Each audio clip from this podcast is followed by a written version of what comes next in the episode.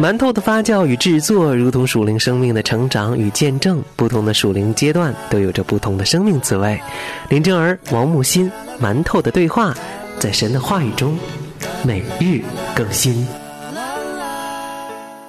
主内的弟兄姐妹们平安，欢迎收听馒头的对话，我是木星，我是真儿。哎，今天是我们的周四世界大不同啊！我们要跟大家一起分享的是如何帮助青少年在基督里面寻找力量。的确，最近也有很多的一些妈妈听完了馒头的对话之后呢，给我们写来信件，纷纷表示说：“我咋就不能像你们那样带孩子呢？”要不，我们还有听友说：“哎呀，听到真儿姐分享她跟她的孩子，我就觉得她孩子好有福气呀，我就不行。”所以今天呢，我们就来聊一聊如何帮助青少年在基督里寻找力量。说实在的哈，我每一次一看到这样的。一些听众来信，或者是今天木星妹妹列的这个主题的时候，我在想，我们很容易认为孩子们的这个整个成长的过程，我们是从一个外力的角度、外人的角度去协助他。但实际上，我觉得上帝给我们一个最大的恩典，就是我们在陪伴孩子成长的过程，其实我们是融入在他们的生命当中，他们也融入在我们的生命当中。因此呢，我更愿意鼓励父母亲去。思想的是，如果我们的青少年、青春期的孩子，他们没有办法建立与上帝之间个人的关系，也不知道如何从信仰当中寻找力量的时候，或许是一个契机，让我们的父母亲去思想，我的力量的来源是从哪里来的，包括。我教养儿女的力量和智慧从哪里来的？最终我们会发现，无论是孩子还是我们，答案是一样的，就是我们自己必须先清楚的知道我们自己的身份和定位，才有可能站立得住，可以帮助那些东倒西歪的，或者是正在成长过程当中爬了、跌倒了又站起来，有些时候停滞，有些时候躺平的这种青春期的特殊的现象。大部分的弟兄姐妹都反映过，我的孩子。的青春期这段时间是我自己成长最快的时间，是因为他太刺激我了，太让我觉 得我无助了，对我太失败了，我太崩溃了，所以我不得不来到上帝的面前。之前他们小的时候还可控，现在完全失控了。多少的父母亲就在这段时间回到了教会。我要跟大家分享的是一位叫做马修的基督徒作家呢，在《基督邮报》写了一篇文章哈，他说青年时期被认为是一个探索和成长的时期，是个人开。是开辟自己道路，并在这个世界上留下自己印记的时期。然而，对于年轻的成年人来说，这个时期也可能出现重大的心理健康问题，以及克服这些问题的种种困难。心理健康问题在年轻的成年人当中越来越常见，许多人都有焦虑、抑郁和其他疾病的症状。根据美国国家心理健康研究所的报告，每五个十八到二十五岁的年轻成年人当中，就有一个人在过去的一年当中经历过精神疾病。与前几代人。人相比，这个数字增加非常的显著，凸显需要更多的支持和替代方法来帮助年轻人在挣扎当中走出来。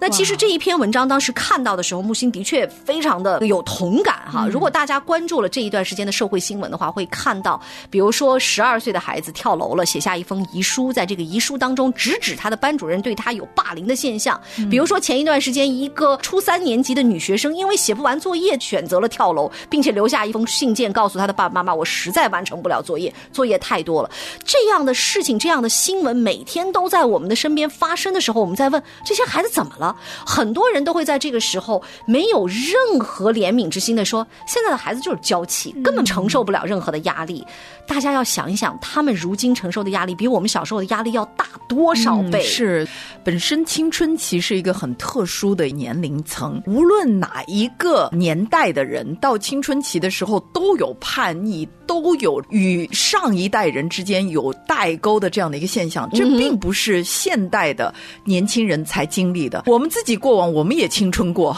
我们也叛逆过，我们每一个人都在寻找我自己人生的定位、方向、目标、价值。我来真正的实践出我的父母和学校，或者是其他的长辈所教导给我的人生的观念，我重新在这整个人海当中去寻找我自己的位置。所以你可以想象吧，这是非常 overwhelming，就是所有的这些情绪情感是压力山大的，它是从各方面来的压力，排山倒海上。对了，对了，对了，就是这个词。哎呀，哎呀，我的这个妹妹终于给我找到了一个最好的中文词，讲这个英文的 overwhelming，就是排山倒海的压力，让这群孩子无所适从。这个时候，父母亲呢，往往成为一个负面的多余的压力。为什么？因为他不解，他不能够承受一个半大孩子，又不大又不小，又不成长，又不能像一个小孩一样的去宠爱了，因为已经大了。可是又不像一个大人一样的成熟，所以我们就跟他们起了更多更多的冲突，反而起了一个反作用力，把他们推到这个世界上，是而不是把他们拉回到神的面前。因此，作为青少年的父母亲呢，我们想要帮助他们在这段时间成长，一个最重要、最重要的，我们自己个人的功课，除了仅仅依靠神之外，就是一定要记住恒久忍耐的爱。如果我们在上帝面前经历过神对我们恒久忍耐的爱，那我们就没有任何的理由不去这样陪伴我们的孩子成长和行走。这意味着什么呢？就是你要忍受得住他在言语上、态度上，他在他的信仰的挣扎方面，他的软弱、他的破碎、他的全人这个状态，你要不仅能够忍耐得住，而且要用上帝的恩慈来对待他们。是就像我们这一周一直在讲的，哦，神动了慈心，哪怕你的孩子在言语、行为、态度上大逆不道，你都需要在这段时间能够让他们安全的在你的爱里面成长，能够 take time。我讲的就是花时间来成长。嗯花时间成长的意思就是他可能埋在土里的时间要比其他孩子长一点。因为不同的种子 take time 的是不一样，有些种子种好几年都不发芽的，有些种子哦一天就冒出来但是一夜嗯之间也就枯干了。是所以，你如果真的知道你养育儿女是一个种树的过程，是一个十年树木、百年育人的过程，那你就必定要忍耐。那么，除了你自己该做的这个之外呢，你更加的要让孩子知道他自己是谁，这也是非常重要的。这个马修呢，他说有四个方法可以帮助你的孩子在基督里找到他们的身份。第一就是拥抱你在基督里的地位和价值。作为基督徒，我们被提醒，无论任何时候，我们都是被神爱的。在这一点上，你也要告诉你的孩子，这就是告诉他们他是谁。对他是谁，无论你犯了怎样的错，也许爸爸妈妈一时还没缓过劲儿来，但神永远是爱你的，神会宽恕你。你爸你妈也是个罪人，所以我经常跟我女儿讲，如果我一第一时间没有宽恕你的话，你先给我一点时间，因 为我是一个罪人哈。同样，第二点呢，就是在神的面前安息。有的时候啊，其实大家会发现，青春期的孩子他们特别躁动，躁动到他们认为说我已经可以抵挡这个世界。往往有的时候，在这个时候是他们最容易被打趴下的时候，因为他没有达到那种成熟度，可是他又认为这就是青春期的孩子。你会发现他表现出来的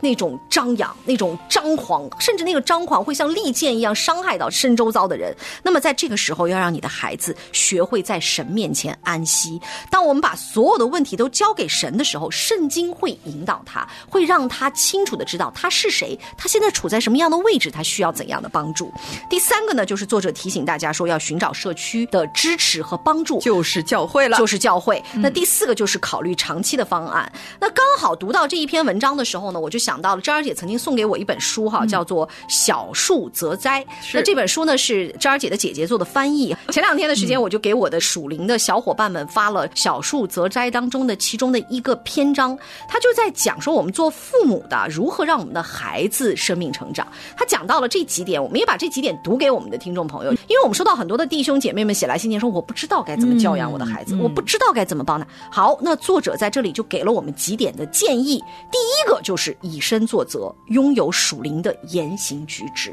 第二就是列出你的信心评量表，并且自我审查你自己的灵修生活。第三就是分享个人对耶稣基督的信心，你需要跟孩子讲的。第四就是和孩子一同参与当地的教会。第五就是和孩子一同阅读圣经，说明经文对现今生活的重要，并营造每日的祷告时刻。第六就是让孩子了解一个积极祷告生活的重要性和他的见证。接下来就是除了教导价值观以外，也要告诉孩子如何以行为彰显基督的爱。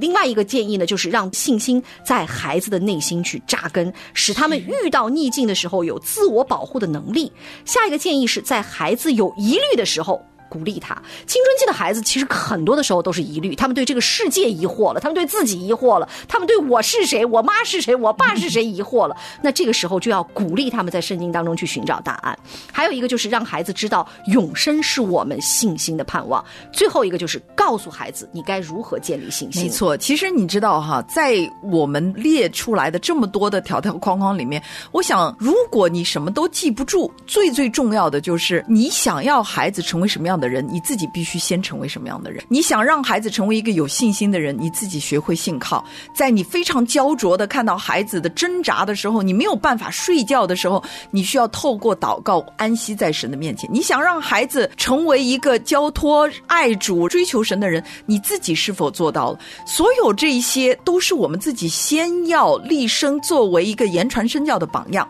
说实在的，很多的父母亲就是对这个榜样有错误的认知，嗯认为说因为我没有好的榜样，所以我现在也就摆烂了，我就算了吧，因为我已经交给没办法了，对，交给教会。越是这样，越不能够带出有效的一个生命的见证。嗯我们所说的榜样，就是我们一直强调悔改、悔改、悔改。在上帝面前，你要让你的孩子看到一个哇，我的父母亲的信仰何等真实，他们就是一个需要耶稣的人，并且每一天在他们生命当中活出耶稣的心意来，而且与他们的老我在征战，嗯在搏斗。不管是读经、祷告这些最微小的事情上，还是说你家庭里面的信仰的对话，非常重要的就是，因为我们常常把信仰跟生活脱节了。嗯，只有在教会在谈神啊神啊，在家里完全没有信仰的对话。那青春期的孩子，他并不是排斥上帝，他是排斥任何与生活无关的信仰的对话。就是说，你讲的东西都是置之高阁的，都是叫做主日学的标准答案。那我的孩子就曾经跟我们说过，说在教会里面，他真的是无法承受青少年的牧者也好，牧师也好，整天就告诉他们说，哦，你要全然的信靠神，爱啊神一定会给你预备道路，但是却没有任何的人关心他们正在经历的。比如说，我听的这首音乐，他在告诉我，人生真是一场思海，是一场宣泄。那我怎么能够去思想，原来我的人生是有使命的？你必须要在他切实的生命的生活当中，跟他有相关联的信仰思考。他才会发现不对，我的上帝不是所谓的宗教，不是临时抱佛脚，不是那些你其他拜的偶像，他是创我、造我、爱我的主，他也能够救我，并且在我生命当中有个计划。哇，只有这样，他的人生才会真实的说：“好吧，我遇到了一个功课不会写的时候，主啊，求你帮我。主啊，对不起，我真的做不完了。明天我相信你会给我恩典，带我安然度过，而不会选择说我跳楼解决这个问题，或者是我用一个悖逆或者是用罪的方法来解决我人生当中一个现实的状况，因为。”他会从小学会，我不行的时候，我去依靠神。弟兄姐妹们，我们榜样的力量很厉害哈！嗯我在这里骄傲的跟大家说，我的女儿呢，因为我写灵修笔记嘛，所以她也开始写灵修笔记。她已经坚持了有一年多的时间。最主要的是，最近让我特别欣喜的发现是，暑假的时候呢，她会安排自己的时间写灵修笔记。最近开学了，那她每天早上是九点钟到学校。我的女儿现在从开学每天七点二十起来写灵修笔记，她自己给自己定了个表，三十分钟写完灵修笔记，然后才去刷牙洗脸，这个是吃饭。我那一天在看到的时候，我真的就是热泪盈眶，我就觉得说呀，神啊，你太爱我了。但是回头去想，如果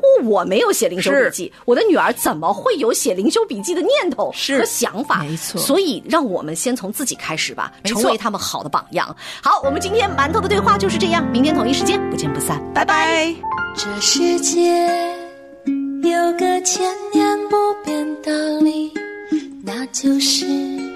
耶稣爱你。在世上没有任何的逼迫患难，能使我们与神的爱隔绝。你是否愿意同为神的儿女？一生让耶稣爱你，在世上没有任